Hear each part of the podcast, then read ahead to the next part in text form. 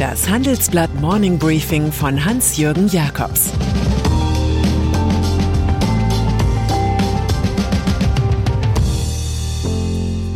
Guten Morgen allerseits. Heute ist Montag, der 17. Januar, und das sind unsere Themen. Ein Quantumverlust, die SPD.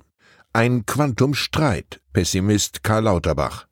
Ein Quantum Alkohol, Boris Johnsons Partygang. Nach einer kurzen Unterbrechung geht es gleich weiter. Bleiben Sie dran. ChatGPT und andere Technologien verändern unsere Arbeitswelt rasant. Bei der Veranstaltung Work in Progress diskutieren wir in der Handelsblatt Media Group die Zukunft des Arbeitsmarktes, HR-Trends, KI, mentale Gesundheit und neue Leadership-Perspektiven. Sei am 13. und 14. Juni in Düsseldorf oder virtuell dabei und melde dich jetzt an unter work-progress.de. Mitgliederschwund. Aller guten Dinge sind drei, sagen sie sich bei der Regierungspartei SPD. Das Bundestagswahlergebnis war mau, aber man stellt Bundeskanzler, Bundestagspräsidentin und Bundespräsident. Hinzu kommt noch der Bundesbankchef. Brüder zur Sonne, zur Freiheit. Was zum Jubelbild in Rot jedoch nicht passt, ist die Entwicklung der Mitgliederzahl. Sie lag zu Silvester mit knapp 394.000 erstmals unter der 400.000er Marke, berichtet die Frankfurter Allgemeine. Vor vier Jahren standen noch fast 464.000 Mitglieder zu Buche. 1976 hatte man sogar eine Million. Insgesamt wirkt die Kanzlerpartei mit einem Durchschnittsalter von 61 Jahren sehr seniorig und mit einem Männeranteil von 70 Prozent sehr männlich. Die Grünen dagegen melden aktuell mit 125.000 Mitgliedern einen Zuwachs von 20.000 im Jahresvergleich. Seit 2015 gab es eine Verdoppelung. Mancher in der SPD wird sich wie vor einem Denkmal mit Willy Brandt Mut machen. Der sagte, Unsere Zeit steckt wie kaum eine andere zuvor voller Möglichkeiten zum Guten und Bösen. Nichts kommt von selbst. Pandemieentwicklung.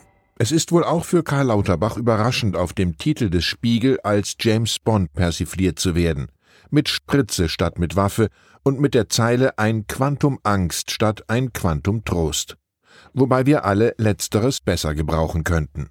Vielleicht wollte der Gesundheitsminister dem verunglückten 007-Bild ja ein wenig entsprechen, als er jetzt vor schweren Wochen warnte. Man dürfe sich mit Blick auf die aktuell sinkenden Krankenhauszahlen, insbesondere auf den Intensivstationen, nicht in Sicherheit wiegen, so der SPD-Politiker.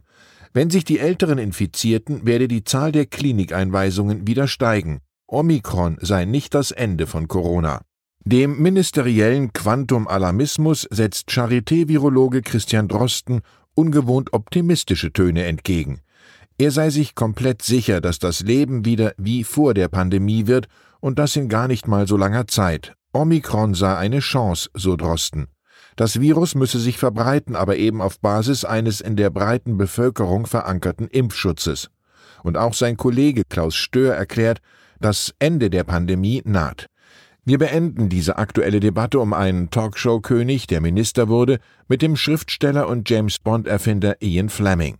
Der Unterschied zwischen Genie und Wahnsinn liegt einzig und allein im Erfolg. Partygate-Affäre. Der Ruf eines Party-Großmeisters ist in Corona-Zeiten sehr abträglich. Immer neue Geschichten kursieren in Großbritannien, wie sehr es Premier Boris Johnson und sein Team haben krachen lassen sogar am Vorabend der Beerdigung von Prinz Philipp im April 2021. Gegen die Last der Pandemie setzte man in Downing Street 10 auf König Alkohol als Entspannungsmittel. Die vielen Rücktrittsforderungen auch aus der eigenen konservativen Partei will das Firebeast von London nun mit demonstrativer Härte beantworten. Einige hochrangige Mitglieder seines Stabs sollen gehen, darunter der Büroleiter. Johnson selbst will es offenbar bei seinem Sorry, sorry belassen. Causa Djokovic. Wenn man Serbiens Staatspräsident Alexander Vucic zuhört, könnte man denken, es läuft gerade eine riesige Weltverschwörung gegen seine Heimat mit Australien als Aggressor. Dabei hat der Down-Under-Staat nicht irgendwelche Flugzeuge in den Balkan geschickt, sondern sich einfach nur erlaubt, seine eigenen Corona-Regeln anzuwenden. So ließ man also einen Ungeimpften nicht ins Land, der beim Antrag auf Visum und Ausnahmegenehmigung offenbar falsche Angaben gemacht hat. Nun wird alle Welt die für heute erwartete Begründung genau studieren und dann weiter diskutieren, ob der Weltranglisten-Erste Novak Djokovic wirklich nicht seine Tenniskünste bei der Australian Open zeigen durfte. Serbien und die Impfgegner haben einen Märtyrer und die Tennisturnierveranstalter von Melbourne einen Einnahmeverlust. Als Garant für hohe TV-Einschaltquoten ist Djokovic sozialverträglicher als in der Rolle des Filzball-Esoterikers. Energiewende die deutsche Industrie liefert sich einen rasanten Wettlauf um grünen Wasserstoff. Hier setzt nun der Leverkusener Kunststoffproduzent Covestro neue Zeichen. Und zwar mit einer für europäische Verhältnisse gigantischen Liefervereinbarung. Der von Bayer abgespaltene DAX-Konzern bezieht künftig jährlich 100.000 Tonnen des gesuchten Stoffs vom australischen Hersteller Fortescue Future Industries, wie meine Kollegen erfuhren. Damit seien laut der Verkäufer im Jahr 900.000 Tonnen CO2-Emissionen einzusparen. Der Deal soll heute publik werden. Der Aufbau einer Wasserstoffwirtschaft sei eine Mammutaufgabe, sagt Covestro-Vorstand Klaus Schäfer. Man begrüße es, wenn weitere Unternehmen dem Beispiel bald folgen. Bei teuren Projekten bleibt man nun mal lieber nicht allein. Und dann ist da noch der Energiekonzern E.ON, der es sich in Großbritannien mit seinen dortigen Kunden verscherzte. Die leiden unter explodierenden Energiekosten, erhielten aber vom Ableger des Essener Konzerns seltsame Post.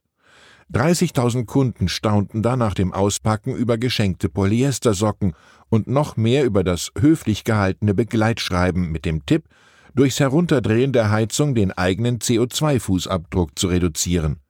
Ein Sockenempfänger wettert über das erbärmliche Paket, ein anderer schreibt, ich will nicht eure billigen, fiesen, kostenlosen Socken, ich will bitte billigere Stromrechnungen. E.ON entschuldigte sich. Für die Aktion könnte Tilo Sarrazin das Copyright haben. 2008 rief er als Berliner Finanzsenator gegen hohe Energiekosten dazu auf, 16 Grad Zimmertemperatur einzustellen und einen dicken Pullover zu tragen. Diese Textilien wären E.ON als Geschenk wohl eindeutig zu teuer gewesen. Ich wünsche Ihnen einen gelungenen, auf jeden Fall polyesterfreien Start in die Woche. Es grüßt Sie herzlich Ihr Hans-Jürgen Jakobs. Das war das Handelsblatt Morning Briefing von Hans-Jürgen Jakobs, gesprochen von Peter Hofmann. Die Welt steht vor gewaltigen Herausforderungen. Zum einen die Energiewende voranzutreiben und gleichzeitig den Klimawandel einzudämmen. Und auch der Energieträger Wasserstoff gewinnt weltweit immer mehr an Bedeutung. Doch wie geht es weiter? Erfahren Sie mehr auf dem Handelsblatt Wasserstoffgipfel 2024 am 12. und 13. Juni in Essen. Infos unter handelsblatt-wasserstoffgipfel.de. Mit dem Vorteilscode Wasserstoff 2024 erhalten Sie einen Rabatt von 15% auf die Tickets.